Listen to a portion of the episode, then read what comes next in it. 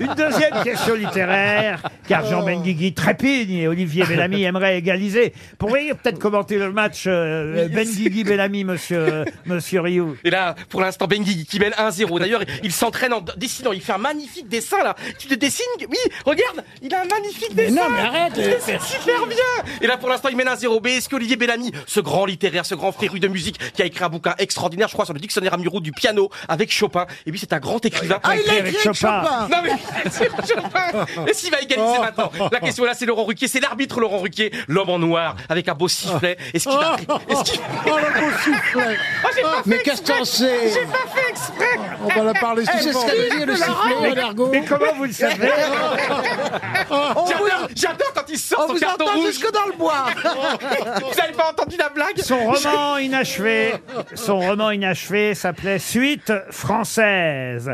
Elle a obtenu le prix euh, Renaudot. Euh, elle est morte pour la France. Et je vous demande le nom de cette euh, grande euh, écrivaine née en 1903 à Kiev. On parle beaucoup de l'Ukraine. Elsa Triolet Ah non, Elsa Triolet, non. Non, c'est pas elle a elle. passé son enfance à Kiev avant de suivre ses parents à Saint-Pétersbourg en 1914. Puis en 1918, un an après la révolution ru- russe, toute la famille a fui en Finlande d'abord avant d'arriver chez nous, en France. Donc c'était des aristocrates. en 1919, et quatre ans plus tard, elle publiait son premier roman, Le Malentendu. Nina Berberova. Non, pas du tout. C'est pas Ne- Nemirovski, quelque chose comme ça Irène Nemirovski. Nemirovski, Je confonds toujours les excellente réponse Un partout. d'Olivier Bellamy. Quelle frappe extraordinaire en pleine lucarne de Bellamy Incroyable, un partout Le match est serré. À ma droite, Bellamy. À ma gauche, Benguigui. Il y a un qui est un peu plus petit, il y a un qui est un peu plus grand. Et qui va laisser partager. Ah, À Et, peine. et de nouveau, c'est le sifflet qui va sortir son carton jaune. Allez-y. Son carton jaune. Il est de plus en plus efféminé. Attention, Laurent, deux cartons jaunes, c'est la sortie, hein, c'est le vestiaire. Pour Roger Houd, qui habite Marigny dans la Manche, une troisième question.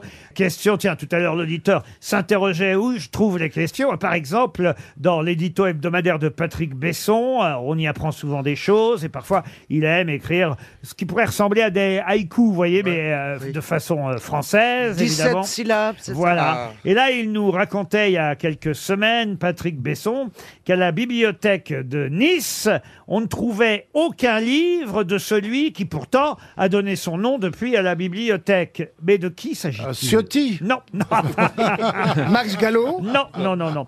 La bibliothèque municipale à vocation régionale de Nice porte son nom et pourtant, d'après Patrick Besson, c'est un comble. On ne trouve pas de livre de lui dans la bibliothèque. Louis Nucera. Louis Nucera. Excellente réponse de Jean Deuxième. Benguigui. Quel match extraordinaire, quel match final de la Coupe du Monde. Mais quel buteur, Benguigui, mais je t'ai jamais connu. Mais Jean, je t'ai jamais connu comme ça. Petit pont, grand pont, aile de pigeon, à- retourné acrobatique, puis 6 retourné, 2 à 1 pour Benguigui face à Bellamy qui déçoit.